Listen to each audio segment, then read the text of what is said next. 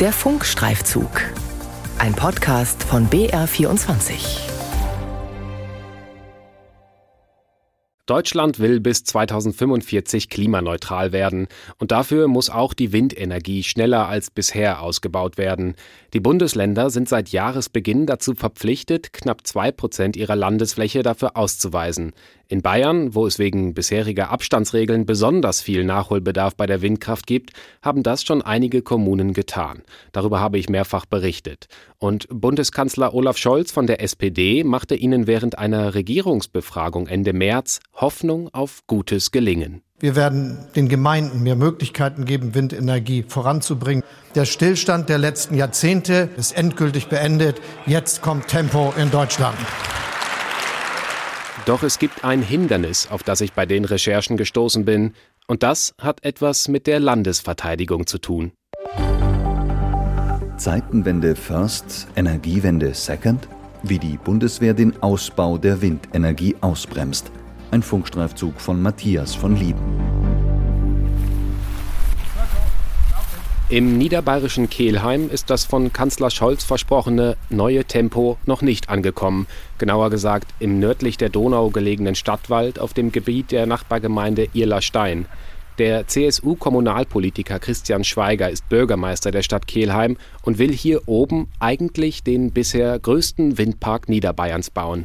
Wir blicken jetzt auf den Stadtwald und in dem Stadtwald wollen wir einen Windpark erstellen mit sechs Windrädern. Das sind die modernsten ihrer Bauart momentan und wir können hier pro Windrad 6,3 bis 7,2 Megawatt Anschlussleistung erzeugen und damit kann man ungefähr dreieinhalbtausend Haushalte auf jeden Fall versorgen.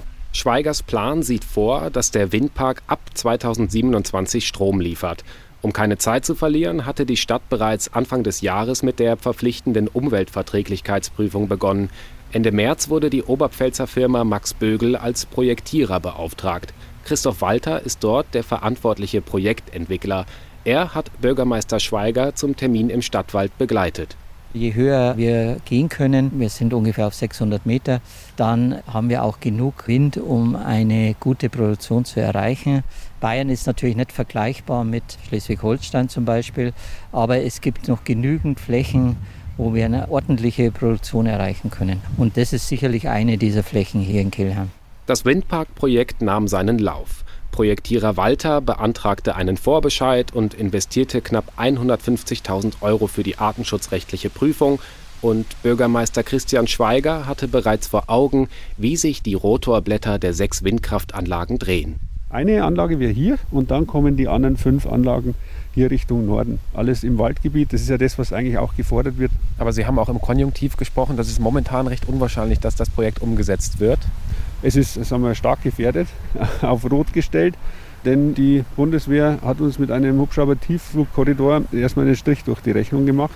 Mitte Juni erhielt das Landratsamt Kelheim einen Ablehnungsbescheid. Er liegt dem Bayerischen Rundfunk vor. Die Bundeswehr muss als Träger öffentlicher Belange prüfen, ob geplante Windenergieprojekte militärischen Interessen entgegenstehen.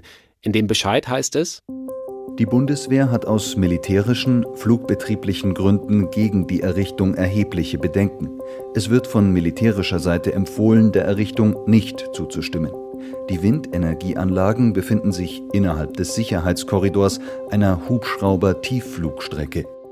Die Bundeswehr übt mit Hubschraubern auch Tiefflüge. Dafür sind seit Jahrzehnten bestimmte Korridore ausgewiesen, die bei Bedarf angesteuert werden können. Jeder Korridor ist drei Kilometer breit, der genaue Verlauf aber ist geheim.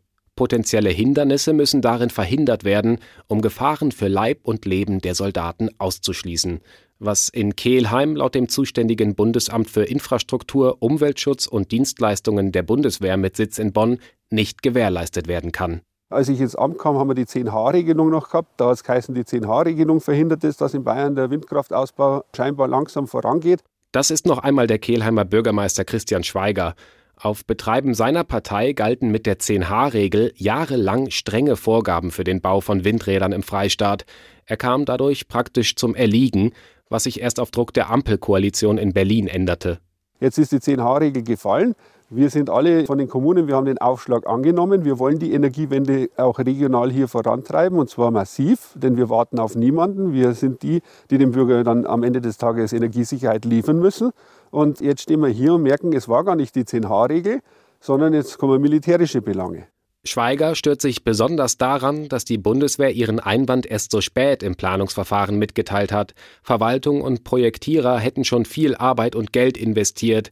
All das vermutlich umsonst. Schweiger vermisst auch Kompromissbereitschaft. Jetzt würden wir gerne ins Gespräch gehen, wie wir es bei anderen Trägern öffentlicher Belange machen. Und das funktioniert sagen wir, sehr einseitig. Das ist eine Einbahnstraße. Wir haben nette Sachbearbeiter von der Bundeswehr, die uns erklären, dass es nicht geht. Punkt.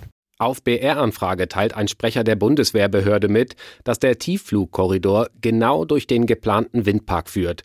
Das Problem, Nachts würden die Hubschrauber nur 30 Meter über dem Grund fliegen. Die Windenergieanlagen seien allerdings mit bis zu 300 Meter Höhe geplant und damit ein Hindernis und eine konkrete Gefahr für den auch aktuell stattfindenden Flugbetrieb. Die Träume vom Kehlheimer Windpark, sie scheinen zerplatzt. Zumindest an diesem Standort. Der Interessenkonflikt zwischen militärischen und energiepolitischen Zielen beschäftigt bundesweit Kommunen, Investoren, Baufirmen, Gerichte und natürlich die Bundeswehr. Mal wegen Hubschrauber-Tiefflugstrecken, mal wegen Radarsignalen, die durch die großen Rotorblätter der Windräder gestört werden könnten. Und das sind noch nicht mal alle Gründe.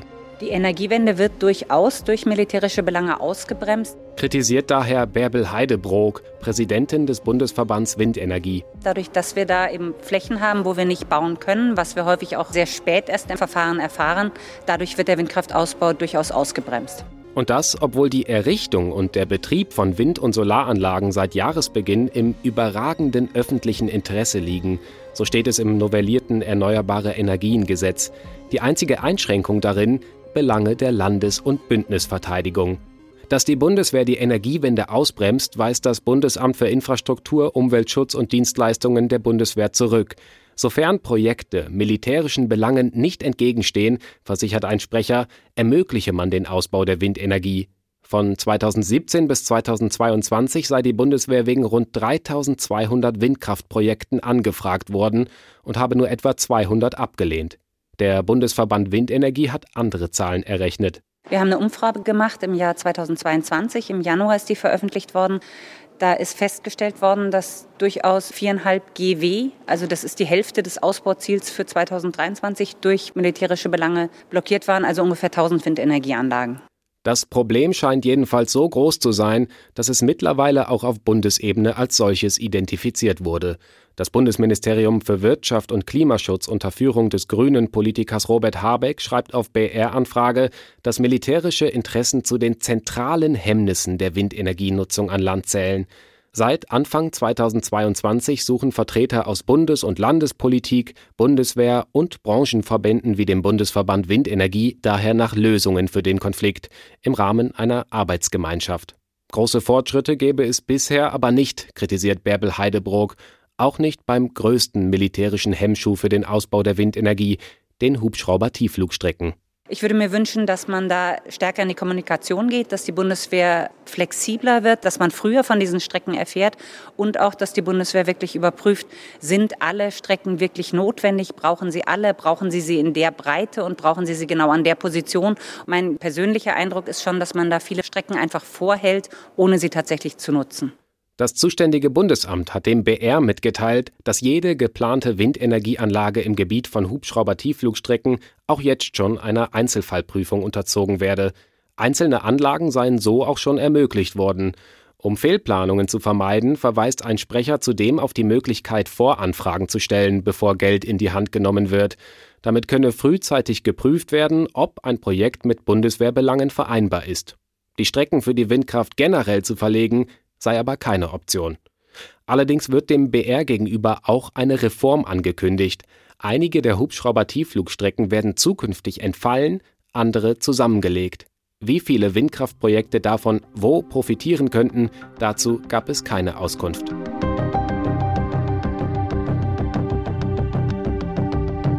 In Bayern kann die Bundeswehr auf geschätzte Hälfte der Landesfläche wegen militärischer Interessen potenziell ein Veto gegen geplante Windenergieprojekte einlegen. Das geht aus dem Energieatlas Bayern hervor. Betroffen ist davon auch noch ein Windkraftprojekt mit drei Anlagen im Markt Lubburg in der Oberpfalz. Gebremst wurde es zunächst auch von einer Hubschrauber-Tiefflugstrecke. Die Firma Max Bögel in Lubburg ebenfalls Projektierer suchte daraufhin einen anderen Standort was die Verantwortlichen der Bundeswehr jedoch anfangs übersehen hatten, einen sogenannten Pflichtmeldepunkt. Ab diesem müssen Piloten Kontakt zum Fluglotsen des US-Truppenübungsplatzes Hohenfels aufnehmen, knapp 13 Kilometer nördlich gelegen. Windenergieanlagen in einem Radius von zwei Kilometern würden laut Bundeswehr dabei eine Gefährdung darstellen. Das neue Ergebnis? Zumindest zwei der geplanten Windräder können so nicht genehmigt werden. Bürgermeister Manfred Hauser von der CSU ärgert das. Was mich ganz besonders stört, ist es, es wird immer nur geantwortet auf eine ganz konkrete Planungsanfrage. Das heißt, der Investor muss sich mit viel Geld erst einmal Gedanken machen, wo kann ich hin, um dann gesagt bekommen, hier geht's nicht. Auch in Lubburg war der ganze bisherige zeit- und kostenintensive Planungsaufwand für Verwaltung und Bauherren offenbar umsonst. Hauser fühlt sich unfair behandelt. Er verlangt eine transparentere Kommunikation der Bundeswehr und will weiter für sein Projekt kämpfen. Natürlich, ich fahre nach Bonn, ich fahre nach Berlin, ich fliege um die ganze Welt, wenn mir endlich jemand sagt, ihr könnt eure Windräder bauen. Ob sein Einsatz von Erfolg gekrönt sein wird, ist aber fraglich auch weil der russische Angriffskrieg auf die Ukraine die sicherheitspolitischen und militärischen Prioritäten in Deutschland stark verändert hat. Die Landes- und Bündnisverteidigung stünden wieder mehr im Fokus, teilt die Bundeswehr mit.